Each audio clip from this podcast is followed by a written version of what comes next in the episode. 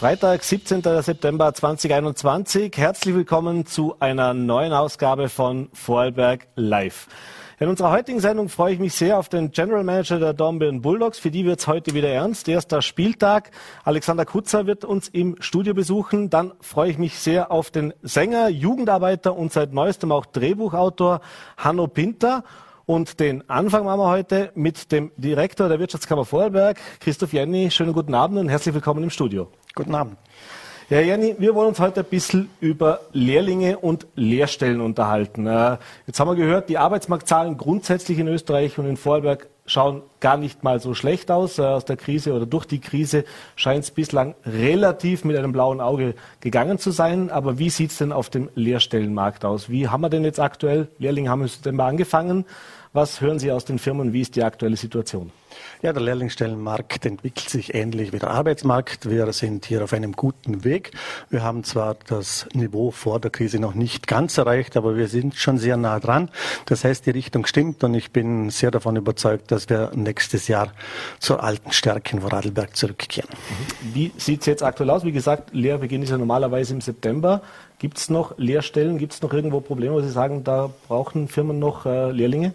Ja, wir haben aktuell im ersten Lehrjahr etwa 2200 Lehrlinge. Äh, Im September angefangen haben vielleicht 1800 davon. Das ist sicherlich der Hauptzeitpunkt, an dem die Lehrverhältnisse beginnen. Und äh, schon der Blick in die AMS-Statistik zeigt, es gibt noch jede Menge offene Stellen. Wenn man die Lehrstellensuchenden und die offenen Lehrstellen gegenüberstellt, dann haben wir fast doppelt so viele offene Lehrstellen wie Lehrstellensuchende. Mhm. Jetzt sind das, ich glaube, wir haben vorhin die Zahlen mal kurz gehört, knapp 200 Lehrstellensuchende, knapp 400 offene Stellen. Äh, warum, warum, woran liegt es Ihrer Meinung nach, dass 200 Lehrstellensuchende mit 400 Lehrstellen nicht abgefangen werden können? Ja, es sind heuer die Herausforderungen etwas anders als im Vorjahr. Im Vorjahr äh, waren die bedingt durch die Corona-Krise die Risiken und die Unsicherheiten äh, spürbar, und zwar auf beiden Seiten, bei den Jugendlichen genauso wie bei den Ausbildungsbetrieben. Und die Corona-Krise und die damit verbundenen Einschränkungen haben vor allem zwei Dinge äh, verursacht. Sie haben einmal die persönliche Begegnung zwischen den Jugendlichen und den Ausbildungsbetrieben äh, eingeschränkt bzw. ganz verhindert. Und zum Zweiten haben die Einschränkungen im Zusammenhang mit der Corona-Krise dazu geführt, dass bei den Jugendlichen im schulischen Bereich wichtige Unterstützungsstrukturen weggefallen sind. Das waren die wesentlichen Herausforderungen im letzten Jahr. Die haben sich auch deutlich in den Zahlen niedergeschlagen. Heuer ist die Situation insoweit etwas anders als diese persönlichen Begegnungen wieder möglich sind. Auch die Unterstützungsstrukturen in den Schulen funktionieren wieder äh, sehr gut. Was wir heuer ein bisschen spüren im Kontakt mit den Betrieben, ist der Umstand, dass halt im letzten Schuljahr sehr viel Distance Learning äh, stattgefunden hat. Und wir wissen alle, dass sich das nicht unbedingt äh, positiv äh, bei vielen Jugendlichen auf ihre Leistungen auswirkt. Und das sehen wir heuer ein bisschen als äh, noch die Herausforderung, die es zu bewältigen gibt. Mhm. Jetzt haben wir in den letzten Jahren immer wieder gehört, äh, oder es ist ja nach wie vor so, Fachkräftemangel. Das heißt also in, gerade in der Industrie, in vielen äh, großen Betrieben auch im Land hat man wieder Fachkräfte, das ist das Problem. Jugendliche, die sag ich mal, was können, die auch was auf dem Kasten haben, die wirklich eine Lehre machen, nicht weiter in die Schule gehen. Das war das große Thema. Äh, jetzt durch die Corona-Krise sind natürlich viele Branchen unterschiedlich getroffen worden. Äh, ich nehme jetzt eine Branche heraus, das ganze Bereich Tourismus und äh, Gastronomie. Die haben jetzt das Problem, dass sie grundsätzlich schon mal keine gelernte Arbeitskräfte mehr finden. Äh, hat sich das auch, sage ich jetzt mal, bei den Lehrstellen suchen bemerkbar gemacht? Das heißt, dass sich jetzt vielleicht der ein oder andere Jugendliche äh, überlegt, ja, das ist eh schon eine schwierige Situation. Dahin orientiere ich mich jetzt nicht mehr.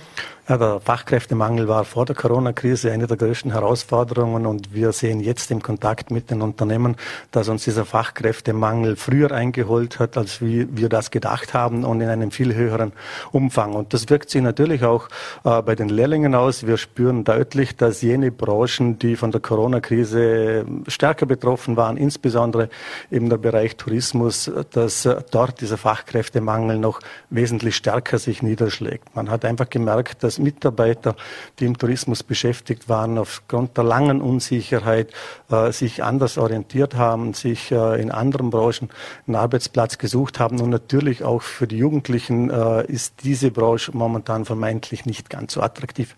Mhm. Äh, jetzt gab es immer wieder die Rede davon, äh, dass man nicht weiß äh, für die Betriebe, wie geht es jetzt weiter nach der Krise, wie ist die wirtschaftliche Situation danach, wie kommen wir aus dieser Krise auch heraus. Ist ja auch immer ein betriebswirtschaftliches Problem und da überlegt sich vielleicht die ein oder andere Firma, äh, ja, stelle ich jetzt dieses Jahr gleich viel Lehrlinge ein, wie ich das vielleicht vor der Krise gemacht habe oder muss ich jetzt hier eben auch schauen, wie kann ich das überhaupt machen, kann ich Arbeitsplatzgarantie geben und so weiter über die Lehre hinaus. Äh, wie ist denn da die aktuelle Stimmungslage? Was man gesehen hat, zumindest bei den großen Betrieben, scheint sich da nicht viel verändert zu haben. Also die Ausbildungsmotivation ist ungebrochen. Das zeigt ja auch die hohe Anzahl an noch offenen Lehrstellen. Äh, das heißt, wir können davon ausgehen, dass ein Jugendlicher, der wirklich eine Lehrstelle will und der auch für eine Lehrlingsausbildung geeignet ist, der wird aktuell in Vorarlberg eine Lehrstelle finden. Vielleicht nicht unbedingt in seinem Traumberuf, aber das muss man den Jugendlichen, glaube ich, auch mit auf den Weg geben, dass es zwar durchaus legitim ist, sich einen Traumberuf auszusuchen, aber wenn es in diesem Beruf nicht klappt, dann sollte man auf jeden Fall einen Plan B in der Tasche haben. Mhm. Jetzt hat man in den letzten Jahren viel investiert oder viel auch versucht von Seiten der Unternehmen, auch von Seiten der Politik, äh, um die Lehre attraktiver zu machen. Das größte Problem war ja vielfach, dass sich viele eben entschieden haben, länger in der Schule zu bleiben und äh, sie so ja, man braucht eine Matura und ohne Matura-Lehre ist so ein bisschen äh, in den Hintertreff, ins Hintertreffen geraten. Jetzt gibt es da neue Initiativen, wie eben Lehre mit Matura, mit äh, Leistungen, die da rundum, äh, rundum von den Betrieben gemacht werden, um eben dieses, dieses Manko praktisch aufzufüllen, das zu verbessern. Äh, ziehen diese Maßnahmen schon, jetzt mal unabhängig von der Krise, merkt man da schon Erfolge und, und gibt es da auch Überlegungen, was man weiterhin noch machen kann? Ja, diese Maßnahmen ziehen natürlich schon abhängig davon, wie lange sie bereits äh, praktiziert worden sind. Sie ziehen nicht immer im gleichen Ausmaß, aber im Großen und Ganzen sind diese Maßnahmen, die man gesetzt hat, insbesondere um auch neue Zielgruppen anzusprechen für eine Lehre, sind äh, durchaus erfolgreich bei uns. Ja. Mhm. Und natürlich ist immer wieder die Frage aufgetaucht, hat die Lehre in Vorarlberg ein Imageproblem, äh, wenn sich mehr als 50 Prozent der Jugendlichen für eine Ausbildungsschiene entscheiden. Und das war bei uns äh, abgesehen vom letzten Jahr in Vorarlberg stets der Fall, dann glaube ich nicht, dass man davon sprechen kann, dass die Lehrlingsausbildung ein Imageproblem hat. Mhm. Was man aber schon attestieren muss, dass in den Köpfen mancher Jugendlicher, aber auch Eltern äh, die Lehre deutlich unter ihrem Wert geschlagen wird. Und das versuchen wir eben mit unterschiedlichsten Angeboten, Maßnahmen, Aktivitäten entsprechend äh, auszugleichen. Mhm. Auf die Aktivitäten wollen wir dann noch kommen später in der Sendung. Äh, bleiben wir vielleicht noch kurz bei den Lehrlingen per se. Äh, auch da hört man immer wieder wieder von Betrieben, dass sich, Sie haben es auch schon angesprochen, mit dem Homeschooling hat sich das natürlich nicht unbedingt verbessert. Äh, das heißt, die ich nenne es mal ganz flapsig, die Qualität, also sprich, wie Lehrlinge mit 15, 16 Jahren in den Betrieb kommen, wie sie sozialisiert sind, wie sie ausgebildet sind, welche Grundkenntnisse sie mitbringen. Da hat man aus vielen Betrieben in den letzten Jahren gehört, dass man deutlich mehr Aufwandbetrieb betreiben musste, auch so ein paar quasi Grundfertigkeiten den Lehrlingen mitzugeben, bevor es dann wirklich nur um die berufliche Ausbildung ging. Hat das jetzt über Corona nochmal erschwert und gibt es auch da Überlegungen, äh, wie man dem gegensteuern kann? Ja, das ist ein wichtiger Punkt. Das haben wir in den letzten Jahren zunehmend festgestellt aus den Rückmeldungen in den Betrieben. Äh, und wir wissen ja auch aus den Daten, dass äh, in Vorarlberg über 20 Prozent der Jugendlichen nach der Pflichtschule äh, Defizite haben in den Grundfertigkeiten. Und da müssen die Betriebe zwangsläufig mehr Zeit und äh, Ressourcen in die Lehrlingsausbildung stecken, um diese Jugendlichen äh, dann für das Berufsleben auch fit zu machen. Da fragen sich die Betriebe natürlich schon, ist das Aufgabe der Wirtschaft oder wäre das nicht Aufgabe des Bildungssystems? Umso äh, bewundernswerter ist nach wie vor die sehr hohe Ausbildungsmotivation, die wir in Vorarlberg haben. Mhm. Wie ist denn der Austausch auch mit der, mit der Politik in, diesem, in dieser Frage? Fühlt man sich da gehört? Äh, merkt man da auch ein Entgegenkommen? Und jetzt in der Krise wurde ja viel unternommen, mit Förderungen die Wirtschaft wirklich zu stützen. Aber das sind ja Themen, die wir nicht erst seit Corona kennen, sondern eben schon davor. Äh, hat man das Gefühl, man fühlt sich gehört? Oder Sie haben es gerade gesagt, man ab und zu schon das Gefühl, naja, da ist man ganz froh, dass die Betriebe das jetzt übernehmen und auch machen und da in die Bresche springen. Also ich möchte der Politik jedenfalls ein ehrliches Bemühen unterstellen.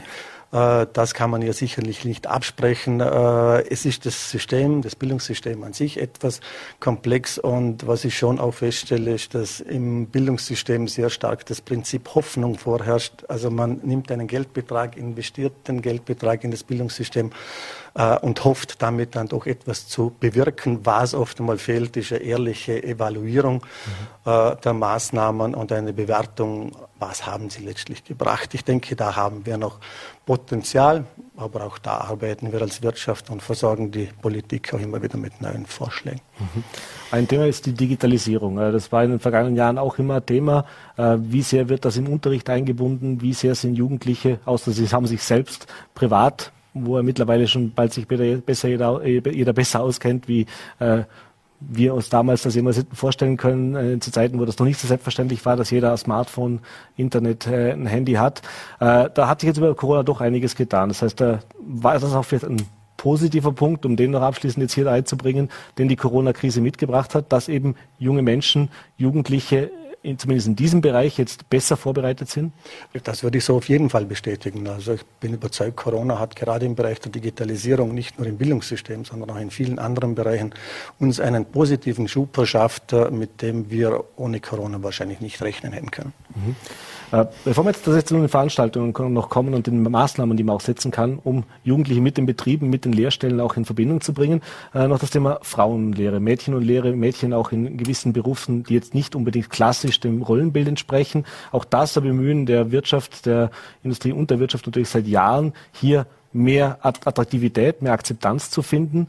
Äh, hat sich jetzt da auch wieder was getan? Also wir haben mit Betrieben gesprochen, die gesagt haben, ja, es ist sehr langsam, aber so doch, wir, wir kommen da äh, so Schritt für Schritt mit Baby-Steps in die richtige Richtung. Ja, an dem Thema sind wir schon lange dran und das ist auch eine Maßnahme, wo ich sage, äh, da sieht man dann über eine längere Zeit, dass sie doch Früchte trägt, wenn man sich anschaut, äh, den Anteil der Mädchen, die in einer Lehre, in einen klassischen Männerberuf gehen, also typischerweise in einen technischen Beruf, dann waren das 2010 noch 17 Prozent und wir sind jetzt aktuell bereits bei 27 Prozent. Also den Anteil der Mädchen, die sich in der Lehre für einen Männerberuf entscheiden, den haben wir doch äh, in einer langen Zeitspanne, aber wir haben ihn steigern können. Mhm. Ja, dann kommen wir noch zu dem Thema eben, wie kommen Jugendliche mit den Betrieben ins Gespräch, wie kann man das, wie kann man die Attraktivität steigern? Und ein ganz wichtiger Punkt ist natürlich das persönliche Kennenlernen, das einmal hineinschnuppern in diesen Lehrberuf oder in diese Firma auch. Äh, letztes Jahr hat das eben leider Gottes Corona-bedingt in den meisten Betrieben nicht oder nur sehr, sehr eingeschränkt stattfinden können. Äh, dieses Jahr gibt es jetzt wieder eine ganze Reihe an Möglichkeiten. Zum einen war eben auch wieder möglich, dass sage jetzt mal, in, als Schulveranstaltung zu ermöglichen, dass die in die Firmen hineinkommen. Zum anderen gibt es auch verschiedene Veranstaltungen. Es gibt zum einen eben die, die äh, Lehrlingsmessen, die jetzt auch für unser Haus mit äh, organisiert werden. Die finden jetzt im September noch statt. Da gibt es verschiedene in ich muss gerade selber nach nachschauen. In Bregen zum 24.09., am Muttersberg am 1.10., am 8.10. in Bezau und, äh, und gleichzeitig auch noch in Feldkirch. Das heißt, das ist die Möglichkeit, wo die Betriebe tatsächlich auch äh, geballt an einem Platz mit den jungen Menschen zusammenkommen können. Es gibt dann im November noch äh, die E-Messe. Äh, da können Sie aber sicher mehr darüber erzählen, äh, als, als ich das kann. Ähm, wie wichtig sind denn diese Veranstaltungen jetzt auch tatsächlich äh, und welchen Anteil auch an den, am, am Erfolg einer Lehrstellen oder einer, einer Lehrlingssuche haben diese Veranstaltungen für die Betriebe? Ja, die sind aus meiner Perspektive ganz wichtig. Die angesprochenen Schnuppertage, äh, die sind wichtig, kurz bevor es darum geht, wirklich einen Ausbildungsbetrieb näher kennenzulernen. Das ist das, was sich im Frühjahr abgespielt hat. Das war wichtig für die Jugendlichen, die für heuer eine Lehrstelle gesucht haben. Jetzt im Herbst geht es für die Jugendlichen los, die sich zunächst einmal orientieren müssen, wo liegen meine Interessen, welche Berufsfelder könnten für mich interessant sein, was könnte mich interessieren. Und bei der ganzen Vielfalt an beruflichen Möglichkeiten ist das für die Jugendlichen nicht ganz einfach einfach. Und genau in diese Kerbe schlagen beispielsweise diese Lehrlingsmessen. Ja, vom 4. bis 6. November, Sie haben es angesprochen, findet mit der E-Messe zum dritten Mal die größte Vorarlberger Ausbildungsmesse statt. Im Messequartier in fünf Hallen auf mehr als 12.500 Quadratmeter können Jugendliche mehr als 80 Lehrberufe live erleben. Es werden auch zehn unterschiedliche Schultypen ihre äh, Angebote vorstellen. Es gibt ein umfassendes Informations- und Beratungsangebot rund um die E-Messe. Es wird einen MINT Corner geben und einen ähm, Showtrack rund um das Thema Digitalisierung. Äh, und wir haben das Ziel ganz klar, die E-Messe findet zum dritten Mal statt. Sie soll noch größer, noch attraktiver werden, wie das in der Vergangenheit der Fall war. Darüber hinaus gibt es dann auch regionale Lehrlingsmessen. Sie haben es angesprochen. Auch in den Regionen finden solche Messen äh, statt. Und äh, für mich ergänzen sich diese Formate sehr gut aus der Perspektive der Jugendlichen. Denn bei der E-Messe geht es vor allem darum, ein ganz breites Angebot an Lehrberufen den Jugendlichen vorzustellen, um einfach mal die Jugendlichen in das Nachdenken zu bringen. Äh, drum eben über 80 Lehrberufe, die dort vorgestellt werden. Äh, und diese regionalen Lehrlingsmessen, die verfolgen einen etwas anderen Fokus, nämlich die verfolgen in einem etwas engeren Spektrum an Berufen, die dort vorgestellt werden können. Vor allem auch die Möglichkeit für die Jugendlichen mit konkreten Ausbildungsbetrieben äh, in der Region in Kontakt zu kommen, sich dort eine Schnuppermöglichkeit zu sichern. Und so gesehen ergänzen sich diese beiden Formate aus meiner Sicht ideal. Mhm. Äh, abschließend vielleicht noch, es gibt natürlich immer wieder vom, von den kleineren und mittleren Betrieben äh, die, die Sorge und auch Vorwurf will ich es jetzt gar nicht nennen, aber auch die, die, Meldungen, dass natürlich die großen Betriebe im Land ganz andere Möglichkeiten haben, was sie jetzt eben anbieten. Äh, ist das eben auch wichtig, dass es solche Messen gibt, dass eben äh, möglichst viele Firmen, die vielleicht jetzt nicht in erster Linie auf dem Radar sind, wie die fünf, vier, fünf großen Player, die wir im Land haben, die man ohnehin kennt, äh, dass die eben auch eine Möglichkeit haben, sich richtig zu präsentieren und äh, den Jugendlichen so äh, Möglichkeiten zu bieten. Das hilft das denen auch, äh, qualifizierte Jugendliche zu finden? Natürlich, das ist mit ein Grundgedanke auch bei der E-Messe. Dort stellen keine Unternehmen aus, um eben zu vermeiden, dass kleine Unternehmen vermeintlich von den größeren Unternehmen äh, zugedeckt werden. Aber ich muss auch sagen, das ist eine Wahrnehmung die, Wahrnehmung, die, wenn man sich die Zahlen anschaut, nur bedingt stimmt. Denn mit 48 Prozent ist das Handwerk und Gewerbe der größte Lehrlingsausbilder äh, und damit wird eine große Zahl von Jugendlichen in, in, in diesen kleinen und mittleren Betrieben üblicherweise ausgebildet. Äh, es gibt Jugendliche, die bevorzugen größere Betriebe, nehmen dafür aber auch in Kauf, dass sie in einem Ausbildungssystem halt eine Nummer sind. Und dann gibt es aber genauso Jugendliche, die kleine und mittlere Betriebe bevorzugen mit einem familiären Umfeld, mit der Übersichtlichkeit, wo sich dann auch jeder kennt und jeder auch äh, begegnet. Mhm. Also die Wahrnehmung gibt es, das kann ich bestätigen, aber sie ist nicht immer richtig. Herr Jenny, vielen Dank für diese Einblicke und bis zum Studio. Wie gesagt, nochmal kurz zur Erinnerung. 24.09. in Bregenz, 1.10. am Muttersberg in Bludenz, Freitag 8.10. beim Bähnle in der Bahnhofsremise in Bezau und in der Schattenburg in Feldkirch und dann am 4. bis 11. November im, im Messereal. Ja. Wunderbar. Alle Interessierten natürlich herzlich eingeladen. Ich bedanke mich für die Einblicke, wünsche einen schönen Abend. Alles Gute. Danke, gerne. Und wir machen jetzt den Sprung von den Lehrlingen auf das Eis. Äh, und ich freue mich sehr auf meinen zweiten Gast. Äh, er ist der General Manager der Dornbirn Bulldogs, Alexander Kutzer. Herzlich willkommen. Schönen guten Abend. Schönen Studio. Abend, ja. Hallo. Ja, äh, 17.18 Uhr, aber in ein paar Minuten oder ein bisschen Zeit haben wir noch, bis es dann tatsächlich losgeht. Heute erster Spieltag. Äh, für die Bulldogs ging es nach Graz, auswärts heute das erste Spiel wieder. Äh, tatsächlich jetzt äh, eine neue Saison, vielleicht unter ein bisschen besseren Stern, auch wie das letztes Jahr unter Corona der Fall war. Äh, momentan zumindest haben wir auch wieder Publikum in den Hallen. Das äh, ist natürlich eine ganz andere Atmosphäre. Aber bevor wir jetzt in die neue Saison einsteigen, vielleicht auch mal ganz kurz noch dieser Rückblick. Wie haben Sie diese letzte Saison, dieses letzte Jahr erlebt, dieses Corona-Jahr auch erlebt? Für alle Vereine in allen Sportarten eine Herausforderung. Wie war es denn bei Ihnen? Zuerst mal danke für die Einladung. Ähm, ja, rückblickend war es für uns eine sehr, sehr erfolgreiche Saison. Erfolgreich in vielen Dingen. Äh, erfolgreich in, wenn ich wirklich jetzt zurückdenke, ein Jahr, wie wir im Sommer fast jeden Tag eine Telefonkonferenz gehabt haben, wir Manager und die Liga-Leitung und uns überlegt haben, wie können wir das gewährleisten? Und es war eigentlich immer 80 Prozent, wir spielen lieber eine Saison nicht, als wir es kommt etwas Schlechtes mhm. raus. Und irgendwann haben wir so den Ehrgeiz bekommen sagen, egal was kommt, das machen wir jetzt einfach. Und äh, wir waren die erste Liga auf der Welt, die das beinhart durchgezogen haben. Wir sind auch eine der einzigen Ligen, die eine ganze Saison durchgezogen haben, inklusive allen Playoffs-Spielen. Also da war, war, viel Gutes dabei, was wir auch gelernt haben. Äh, es war sicher auch, auch weniger Gutes dabei, ähm, weil ähm, ohne Fans ist es einfach was anderes. Mhm. Auf der anderen Seite haben wir die Digitalisierung vorangetrieben. Das heißt, äh, wir haben äh, komischerweise vor Corona ein neues Ticketsystem äh, für uns anfertigen lassen, das dann äh, dazu ermöglicht hat, dass die Fans ihr Essen nach Hause bestellen können, dass sie äh, das Essen an ihrem Platz bestellen konnten in der Halle. Also wir haben durch Glück eigentlich alle Corona-Maßnahmen schon erfüllt, bevor Corona gekommen ist. Also das war wieder das Positive. Und sportlich haben wir das erste Mal gesehen, und das meine ich jetzt nicht abwertend, aber äh, das erste Mal gesehen, was es heißt, wenn man Spiel- und Trainingsmöglichkeiten hat, die den Strukturen einer Profimannschaft angepasst sind. Das heißt, wir waren die Einzigen in der Halle.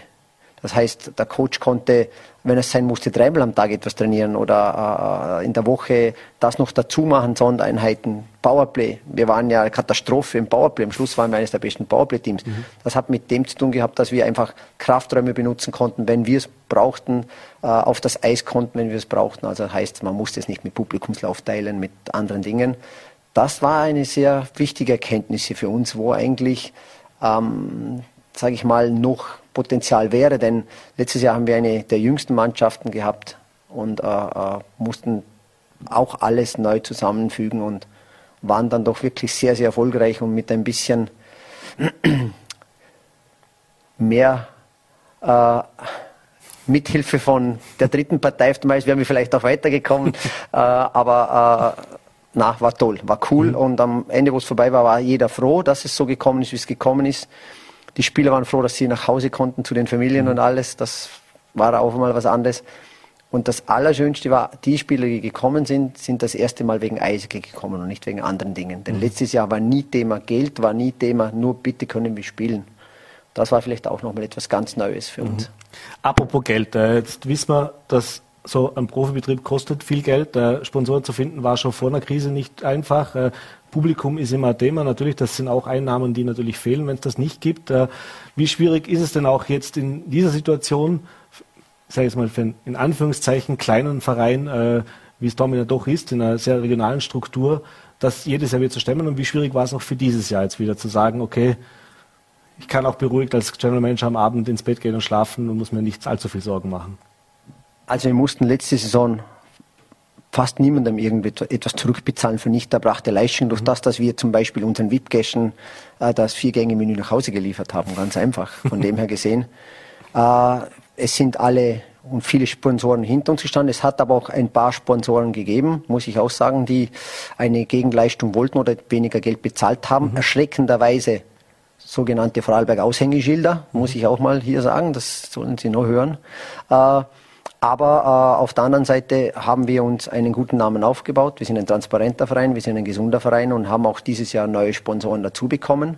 Natürlich gibt es Betriebe, die Corona als, will ich nicht als Ausrede, mhm. aber zumindest mal als weiteren Punkt, um vielleicht für den Sport nicht mehr ganz so viel zu tun und ähm, das für, äh, sage ich mal, andere Dinge zu verwenden. Ist verständlich, das Geld gehört ja nicht uns, das gehört ihnen. Aber im Großen und Ganzen haben wir ganz, ganz tolle Partner. Äh, vielleicht darf ich jetzt keine Werbung machen, aber mit so einem Partner wie mit der Firma Rauch und so, mit so einem im Hintergrund kann man natürlich schon ein bisschen leichter atmen, wie vielleicht man andere Vereine. Aber äh, auch da ist es natürlich so, dass äh, jeder schauen muss, dass er seine sein Geld zuerst verdienen kann, bevor er es ausgeben kann. Und das machen wir als Verein natürlich auch, auch so. Also wir müssen natürlich schon zuerst Geld verdienen, bevor wir es ausgeben können. Und äh, wir verstehen natürlich da dann immer die Fans, die gern hätten, dass man Mannschaften zusammenstellt, wo am besten Champions League spielen. Mhm. Aber äh, man muss einfach halt manchmal, ja, man muss manchmal den Fan weglassen, als auch als Manager mhm. und, und die Zahlen sprechen lassen. Und das ist halt oft das Schwierige und das, was viele Leute dann nicht verstehen, die einfach nur von der Fanseite her denken. Aber ich bin stolz, dass wir so eine Sponsorenstruktur haben. Ich bin stolz, dass wir in Vorarlberg sind, denn da gibt es sicher Länder, die nicht so tolle Unterstützung bekommen von, mhm. von, von überall her. Und wir sind gesund und möchten auch so bleiben. Und äh, ja, mhm. die Saison kann Die kommen. Unterstützung der öffentlichen Hand, also gerade es wurde angekündigt, dass äh, vom, vom, vom Bund auch äh, dem Sport auch eine gewisse Unterstützung zukommen soll in diesen Corona-Zeiten. Äh, hat das alles geklappt und funktioniert? Denn wir hören ja jetzt von gewissen Branchen und Betrieben, dass die teilweise immer noch auf Geld warten, dass es da eben große Ankündigungen gab, aber das dauert jetzt alles viel, viel länger. Hat Sie da äh, Ihre Erfahrungsberichte aus diesem Jahr vielleicht? Ja, was soll ich dazu sagen? Wenn man eine Saison auf Förderungen aufbaut, dann ist es natürlich schon schwer, wenn dann diese Förderungen nicht kommen. Mhm. Ähm, wir waren da immer schon etwas vorsichtiger. Äh, als wir uns entschlossen haben, die Saison zu starten, war das Einzige, dass die Politik gesagt hat, wir werden euch nicht hängen lassen. Das hat mhm. nicht geheißen, was du bekommst, wie viel und und und. Am Ende haben wir Unterstützungen bekommen, jeder in verschiedenen Höhen, in verschiedenen Art und Weisen. Ja, man darf nicht vergessen, wir hier in Vorarlberg sind schon eineinhalb Monate vorher gelockdownt worden wie andere mhm. Regionen, äh, haben natürlich da auch ein bisschen weniger einnehmen können und, und, und haben es trotzdem über die Bühne gebracht. Aber grundsätzlich äh, denke ich, war man sehr bemüht gegenüber uns. Äh, könnte es mehr sein? Halleluja. ich würde lügen, ja, könnte. Ähm, aber alles gut. Ja. Wir haben hart gearbeitet. Die Leute, die für uns zuständig waren in der Bundesregierung und haben ihren Teil dazu beigetragen, dass sie dafür überleben konnten. Und von dem her gesehen sind wir froh, dass wir diese Unterstützung haben, denn viele haben das nicht gehabt. Und äh, jammern ist hier, glaube ich, nicht angebracht. Mhm. Danke sagen eher. Äh, bevor wir jetzt tatsächlich noch zur neuen Saison kommen, äh, muss ein bisschen auf die Zeit schon schauen, äh, kommen wir noch vielleicht zur Infrastruktur. Sie haben es vorher gesagt, ich habe die Zwischentöne schon gehört. Es war ganz angenehm, dass man die Halle für sich hatte, dass man trainieren konnte, wann man äh, wollte und eben auch das, das wollte. Das ist ja ein Thema, das immer wieder mal aufgekommen ist in den Jahren. Äh, wie schaut es aus mit der Infrastruktur? Wie klappt das auch mit dieser Halle, mit der Zusammenarbeit mit der Stadt Dornbirn? Jetzt hat man äh, von Seiten der Stadt einiges zumindest gemacht. Es gibt Tribünenumbau. Äh, bei der Kraftkammer hat sich was getan. Zumindest wurde das jetzt einmal in Angriff genommen. Ähm, Infrastruktur in dieser Saison besser, zufrieden oder ein bisschen Angst, wenn jetzt wieder vor Corona die Nutzung ist, dass es äh, zu kurz kommt? Zwei Dinge. Erstens, du hast gesagt, du hast, musst auf die Uhr schauen, weil wenn mhm. wir das Thema anfangen, so viel Zeit hast du heute, glaube ich, nicht. Okay, dann bitte das, das zweite, kompakt. Ja, das Zweite ist immer, beiß in die Hand, an der du, äh, säge den Arsch an dem du hängst. Mhm. Was soll jetzt sich großartig über die Stadt Dornbirn und die Unterstützung sagen? Ähm, ich habe von einem guten Satz von Herrn Jenny gehört, man kann ihnen zumindest nicht, nicht abstreiten, dass sie es versuchen, mhm. sage ich jetzt mal so. Okay. Äh, ja, da gibt es viele Dinge, die wir jetzt diskutieren könnten. Warum hat man die Tribüne nicht letztes Jahr, wo sie versprochen war, angefangen zu mhm. bauen, dann wäre sie jetzt schon fertig. Und, und wir könnten viele Dinge diskutieren. Werden wir das vielleicht mal im Rahmen einer eigenen Ja, da könnten Geschichte wir gerne machen. mal was Eigenes machen. Was würde es in Vorarlberg wirklich brauchen, mhm. um Spitzensport an die Spitze zu bringen? Denn da hat sich die letzten Jahre sehr viel geändert, aber nicht zugunsten des Spitzensports. Das muss man auch mal sagen. Das heißt nicht, dass ich nicht sehr dankbar bin für die Unterstützung, die wir von Land und überall bekommen. Mhm. Äh, aber oft muss es nicht mal Geld sein. Oft würden es Commitments, oft würden es Netzwerk, oft würden es solche Dinge mhm. äh, sehr äh, vereinfachen. Ich habe dem Herrn Jenny vorhin sehr genau zugehört und ich werde ihn auch kontaktieren, denn für uns ist es fast ein Ding der Unmöglichkeit, mhm. junge Talente in eine Lehre zu bringen und trotzdem ihren Traum vom Profisportler mhm. weiterleben zu können. Es ist in Vorarlberg unmöglich, sie in, eine, in das Bundesjahr, in den Sport zu bekommen, mhm.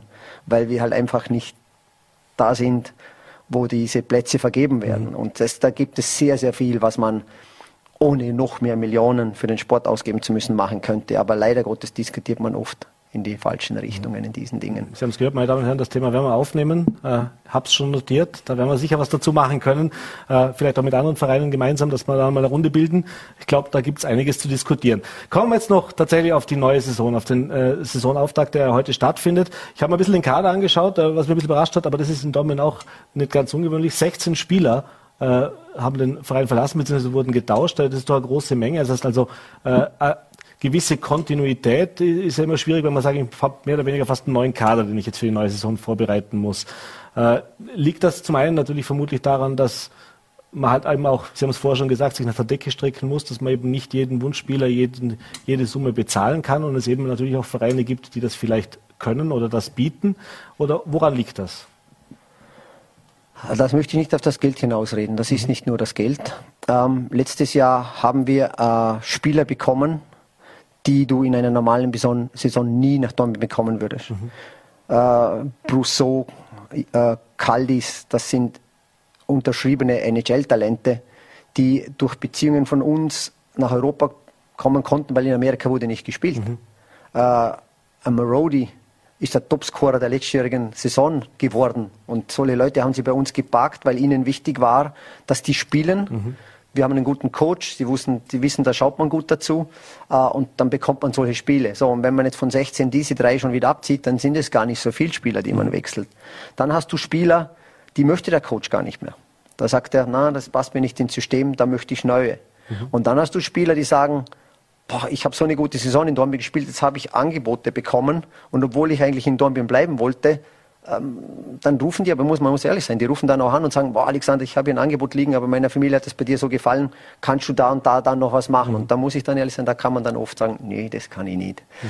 Äh, aber das soll man nicht auf das hinausschieben. Dann das Zweite ist die Art und Weise, wie, die, wie wir den Verein versuchen in der Liga zu platzieren, denn jeder Verein hat eine gewisse Berechtigung. Mhm. Äh, und ich wäre vermessen zu sagen, wenn ich sage, unsere Berechtigung ist, Meister zu werden im Moment.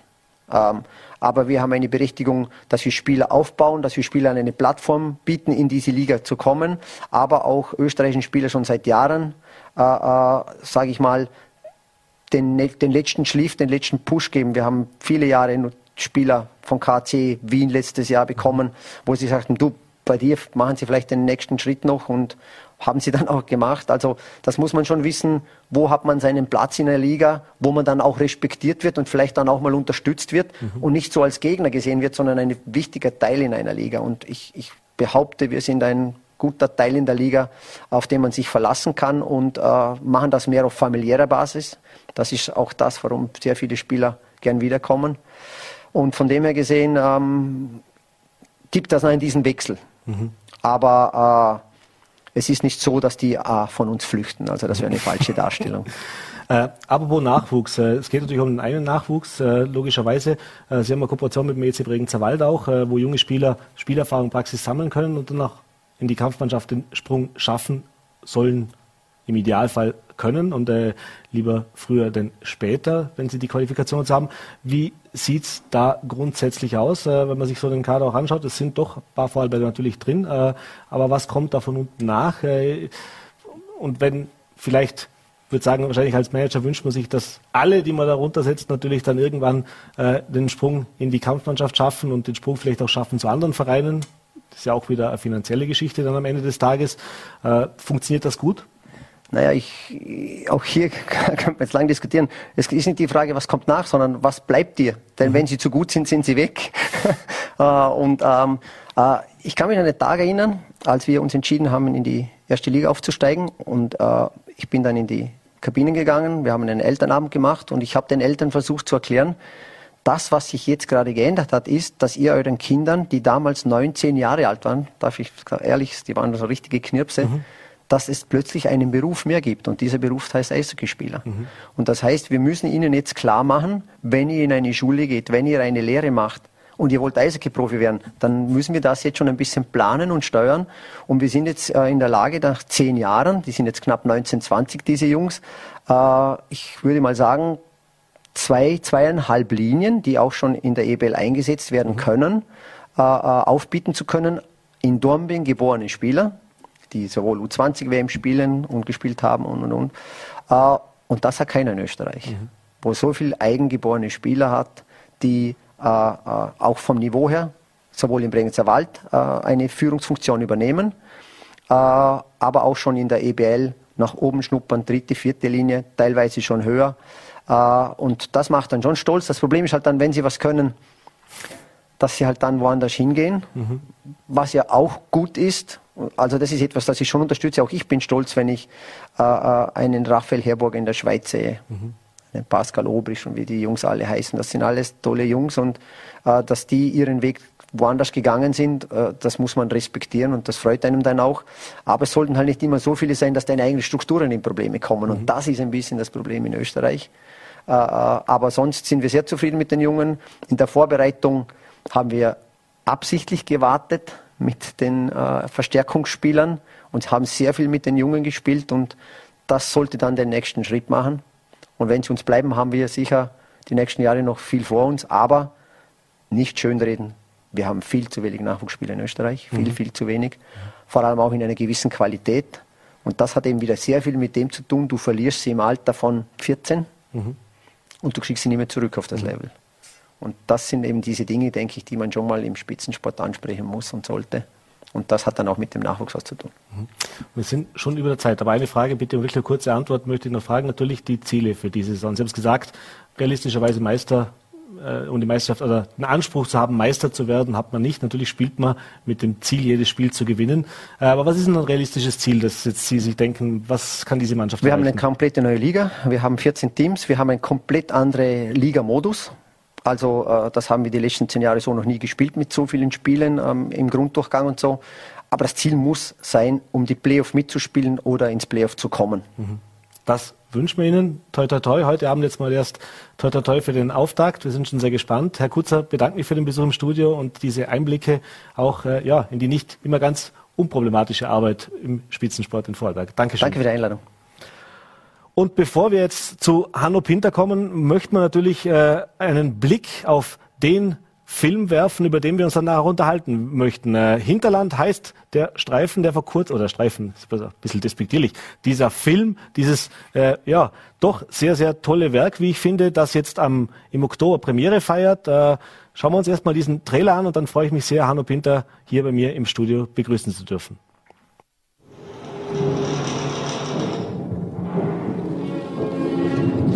Es gibt einen Toten.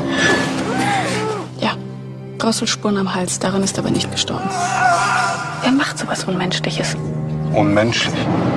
Schlagen Sie die Zeitung auf. Töten und quälen ist typisch menschlich. Willkommen zurück, Inspektor Perk. Der Weltkrieg ist verloren. Kriegsheimkehrer kommen in eine Welt, in der nichts mehr ist, wie es einmal war. Die gnädige Frau ist nicht mehr da. Ja, alle haben geglaubt, sie kommen nicht mehr haben. Alle sind verrückt, seit sie nicht mehr haben, den Kaiser. Er wurde übel misshandelt, bevor er in Ohnmacht gefallen ist. Ein Kamerad von ihm. Die Hälfte aller Mordopfer sind Kriegsheimkehrer heutzutage. Und zwei Drittel aller Mörder. Wenn jemand den Fall aufklären kann, dann er.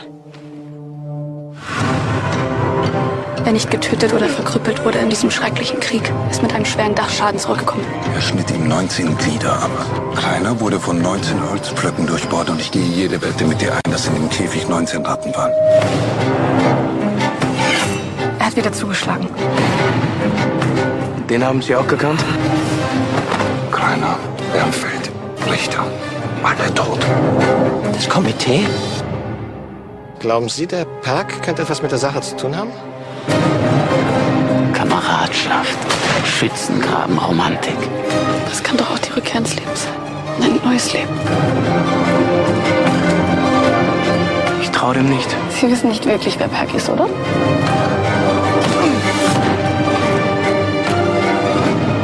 Sie sind ihm mit Ihren Untersuchungen zu nahe gekommen.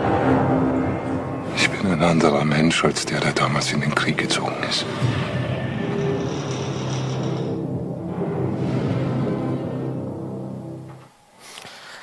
Ja, das ist er, der Trailer von Hinterland, der spannender Film, der uns erwartet. Und ich freue mich jetzt sehr im Studio begrüßen zu dürfen, den Kopf hinter Hinterland.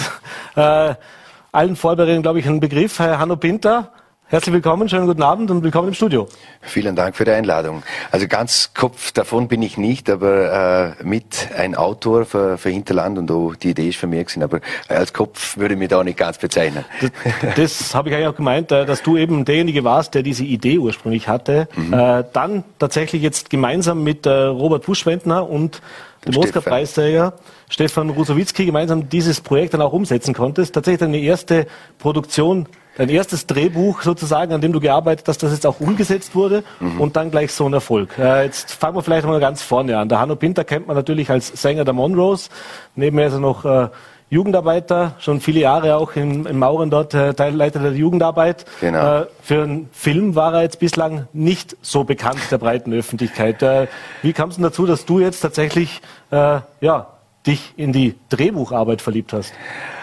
Äh, Film bzw. Drehbuch ist äh, ein Thema, wo mich immer schon fasziniert hat, wo mich sehr, sehr lange schon beschäftigt hat. Und das ist einfach ein, ein wunderbarer Ausgleich, äh, wo man mit dem, mit dem Computer, mit dem Laptop irgendwo machen kann und nicht einfach fix an einem, an einem Ort sein muss. Äh, für mich war es einfach ein, ein immer eine Faszination, große Leinwand, Kino hat mich immer sehr interessiert und bin so eigentlich äh, in den oder Ende 90er, Anfang 2000er äh, dazugekommen und haben über das Drehbuchforum in Wien ein Stipendium gekriegt, wo wir äh, Drehbuch gelernt haben oder einfach in einer sechsköpfigen Runde Autorinnen und Autoren und hat das so gelernt und Ab 2004 kam die Idee für Hinterland. Mhm. Und äh, so die ersten Sätze, Kriegkeimkehrer gerät in eine, in eine mysteriöse Mordserie. Und äh, so ist es dann entstanden. Und 2006 war dann das erste äh, so Rohdrehbuch fertig und dann haben wir auch schon, der Robert Buschwend und ich, einen, einen Produzenten gesucht und auch äh, uns überlegt, wer die Regie machen könnte und ich war immer ein Riesenfan von Stefan Rusowitzki. Mhm. Und äh, so sind wir mit ihnen einmal zusammengesessen. Und dann haben sie einfach gesagt, das ist eine, fantastisch, äh, eine fantastische Geschichte, aber es ist einfach so in der Form zu teuer. Mhm. Und äh, ist, ist so nicht machbar und, und dann hat sie sich für die Fälscher entschieden und haben 2008 damit den Oscar gekriegt und war also endlich eine recht gute Entscheidung von den beiden. Und äh, der, der Robert und ich, wir waren über Jahre hinweg nach wie vor in dem Stoff dran und immer weiterentwickelt und wieder weiter ja, geschrieben und sind dann über Umwege an den Oliver Neumann für Freiwörter Film gehauen. Mit dem habe ich damals in dem Drehbuchforum, äh, der war auch mit der Schüler davon und so hat sich ein Kreis geschlossen. Und er ist ziemlich gleich mal, äh, wo das Drehbuch dann gelesen hat, hat gesagt, Mensch, ich hätte eine Idee, wie man das machen kann. Bluescreen und äh, er hat uns da die ersten Beispiele gezeigt, wo wir absolut begeistert waren davon. Mhm. Und äh, er hat dann einfach äh, äh, ja äh, auch gesagt, das ist stimmig oder der kommt zurück in eine Welt, wo kein Winkel mehr stimmt, wo überhaupt nichts mehr da ist, in eine dunkle, äh, äh in eine Heimat, wo, wo es gibt keinen Kaiser mehr, die Fahne ist weh und und und. Äh, und das hat einfach gestimmt. Mhm. Und somit hat er das einfach äh, wirklich im First Hello schon gehabt. Und dann haben wir gesagt, okay, wir rufen den Stefan an, oder ich rufe den Stefan an, weil er nach wie vor für mich einfach ganz oben auf der Liste gestanden ist. Und er war damals in Los Angeles und dann haben wir eine Stunde lang telefoniert. Und am Schluss hat er in seiner knarrigen Stimme gesagt, ja, ja, kannst mich auf die Liste schreiben, ich bin dabei. Und das war so der, ja, einer der ganz, ganz großen Meilensteine mhm. für Geschichte. Äh, zur Story selber, du hast gesagt, äh, 2004 ist die erste Idee dazu gekommen, mhm. äh, diesen, dieses Drehbuch zu machen oder was in die Richtung zu machen. Äh, jetzt ist das nicht, sage ich jetzt mal, äh, wie soll ich sagen, so ein Alltagsthema. Es, ist, es kommt ja nicht so oft vor, dass man jetzt über gerade diese Zwischenkriegsjahre was macht. Ich meine, es gibt schon immer wieder was. Ja. Äh, und das Ganze dann noch mit einem Krimi zu kombinieren. Äh, was waren denn vielleicht so die Initialzündungen? Oder warum war es genau dieses Thema und genau diese Story, die Sie so fasziniert hat? Ich habe einen, einen Roman gelesen über, über die, also über Kriegsgefangene zu der Zeit. Und dennoch äh, gibt's auch einen Artikel gelesen in Vorarlberger Nachrichten über einen, einen Kriegsheimkehrer. Ich bin mir aber nicht sicher, ich glaube, es, ist ein, es war ein Rankweiler. Mhm. Und der hat die Geschichte mitgemacht. 2016 war an und für sich der Krieg mit Russland vorbei. Und äh, die Rote Armee hat die Weiße Armee, die Zaristen äh, Richtung Osten gedrängt und die haben einfach die, die Kriegsgefangenen mitgenommen, weil sie Angst hatten, ausgebildete Soldaten, äh, hervorragende Offiziere, dass die dann einfach von Roten Armee einverleibt werden und gegen die Weiße Armee kämpfen. Und somit hat man die bis zum bitteren Ende, bis nach Sibirien mitdreht und mitgeschlafen.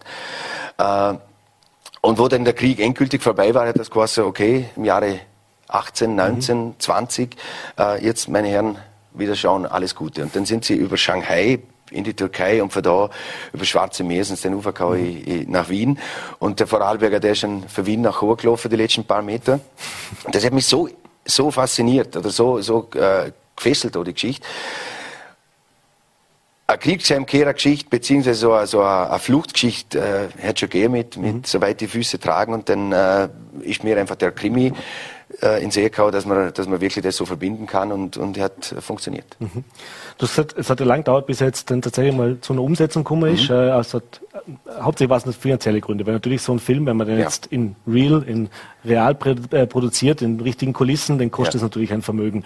Äh, diese Blue Box oder diese Green Box oder eben diese äh, Animation, die aber jetzt, wenn man der Trailer sieht, ein ganz, ganz wichtiger Punkt eigentlich vor dem Film ist neben der Handlung, also der sich ja da perfekt ergibt. Äh, war das so ein Aha-Moment, wo du gesagt hast, okay, jetzt können wir was machen und vielleicht wird es sogar noch viel geiler, als wir das, was wir uns ursprünglich vorgestellt das, haben? Das war sicherlich ein Aha-Moment und zwar einfach aus dem Grund, weil es so stimmig ist. Der Stefan hat das, das Erste, wo er dazu gesehen hat, äh, für ihn passt das kein Winkel stimmt. Mhm. Äh, die ganze, alles ist verschoben. Es gibt keinen Anker mehr, es gibt keine gerade Linie mehr. Es ist einfach, äh, es, es, es spiegelt da psychologisch die Rückkehr wieder ist im ersten Moment für einen Zuschauer äh, vielleicht ein bisschen ungewohnt, dass er sagt, oh, was ist das jetzt? Mhm. Aber im, im zweiten Hinschauen, wenn die die, die Geschichte packt hat, äh, gehört das absolut dazu. Und das ist auch sehr dunkel. Es ist sehr, sehr, äh, äh, sagen, sehr grau. Und das spiegelt einfach auch die, die Situation wieder, dass man gesagt haben, äh, einerseits war es sehr arm, die Leute haben Hunger gehabt, sie haben kein Geld gehabt, sie haben keine Arbeit gehabt, aber auf der anderen Seite sind sie so sehr, sehr hungrig nach, nach Freude, nach Tanz, nach, nach Farben gesehen. Mhm. Und das haben wir versucht zum, zum der politischen oder der, der gesellschaftlichen Punkt äh, nicht nur, nicht nur äh, zum, zum Verbal zum sagen, sondern auch visuell und ich glaube, dass das sehr gut gelungen ist und einfach auch das sagt. Und wie du gesagt hast, es war ein, ein Punkt, so war es finanzierbar. Mhm. Man hat einfach einen Monat lang hat man Studio mieten können. Das war in erster Linie in Luxemburg und dann auch die Rosenhügel in Wien. Äh, da muss man kein Wert abstellen oder aufs Wetter warten. Dort weißt du einfach, okay, heute regnet und dann wird die, die, oder äh, man muss nicht auf Nebel warten oder so was. Man hätte es einfach inszenieren können. Mhm. Und somit war es finanzierbar. Aber ich glaube, dass die, die äh, Geschichte, aber wie, äh, wie, du gesagt hast, mit der, mit der Bauten niemals funktioniert hätte, mhm. finanziell funktioniert hätte. Und es war ja der Anhalt auch an den Expressionismus von 20er Jahren. Dr. Caligari und so weiter. Einfach die Theaterbauten aus dieser Zeit vom österreichischen Film, deutschen Film aus dieser Zeit ins Neo-Expressionistische hineinzubringen. Mhm. Äh, wichtig natürlich neben einem Regisseur, bei dem man natürlich nur sehr Danke, wenn man ein Drehbuch schreibt, ein Oscar-Preisträger, also was Schlechtes kann einem, ja. soll einem da nicht passieren dabei. Er ist aber der Cast natürlich auch ein wichtiger Punkt. Ja. Also sprich, äh, wer übernimmt diese Rollen? Äh, wo du das erste Mal gehört hast, wer jetzt da genau die Rollen übernimmt. Ich meine, wenn ja. man das Drehbuch, das ist ja Teil von deinem Lehrer, wenn du über so viele Jahre dran schaffst, du hast ja im Kopf auch Bilder, ja. wie diese Charaktere ausschauen, wie die sind, wie die sprechen und so weiter. Äh, was war das für ein Eindruck, wo du dann gehört hast, wer wirklich diese Rollen übernimmt? Äh, es war unglaublich. Wir sind äh, zusammen gesessen am Tisch und dann hat das geheißen, wir schauen, ob wir ihn kriegen, ob wir den Muratan Muslu kriegen. Mhm. Und äh, es war so, er ist ja vertraglich in anderen Projekten unterwegs und es war gar nicht so einfach zu kriegen. Mhm. Und wo man die ersten Probeaufnahmen gemacht hat, der hat die Rolle ausgefüllt als wie kein Zweiter. Äh, und das war also wirklich absolut fantastisch. Und der Stefan hat dort eine Hand für Schauspieler, äh, Schauspieler zu kriegen oder, oder äh, mit Schauspielern im Cast äh, äh zum dir oder zum Ensemble zusammenstellen, wie kaum ein anderer. Mhm. Und was dann quasi hat, äh, der Max von der Gröben, dann der Mark Limbach aus Luxemburg, äh, der, der, die Liv Lisa Fries als Hauptrolle für Babylon Berlin, jedermann Begriff. Dann der Matthias Schweighöfer, also wirklich oberste Liga im deutschsprachigen Raum. Und dann denkst du schon, wow, es, äh, das sind Sachen, wo du, wo du im, im Fernsehen nicht einmal äh, erträumst oder, mhm. oder die traust zu träumen davon. Mhm, und wo das alles gestanden ist, wo es wirklich hat, okay, äh, wir gehen nach Luxemburg, es wird gedreht, das haben wir gedacht, wow, jetzt, jetzt hoffe ich denn nicht, dass es irgendwo noch a, a, irgendwas passiert. Mhm. Und dann ist tatsächlich, wo wir dann in Luxemburg sind, sind wirklich an, an, den letzten Dreh, in den letzten Drehstunden jetzt geheißen, es könnte möglich sein, äh, dass man wegen Corona abbrechen muss, oder? Oje. Und das war am Donnerstag. Mhm. Äh, am Freitag hat es dann geheißen, es ist sehr wahrscheinlich, am Samstag hat es geheißen, ja, und am Sonntag ist es zu gewesen. Und wir haben wirklich das Glück gehabt, dass wir alles durch, äh, durchmachen können. Und die, die ganzen Nachbearbeitungen, Tontechnik und, und auch Bildbearbeitung mhm. und so weiter, das ist alles möglich gewesen, äh, in, in Einzelstunden mhm. oder Einzelarbeiten und, und äh, ist somit gar nicht so sehr ja, so sehr äh, äh, äh gestanden, dass es, dass es abbrechen werden muss, oder? Und dort haben wir ein sehr großes Glück gehabt und ich hoffe jetzt, wir sind jetzt am, am 8. Oktober haben wir die Premiere, am 9. Oktober ist die Premiere im Metro Kino in Bregenz, mhm. dass es bis dahin so bleibt, wie wir es im Moment haben. Mhm.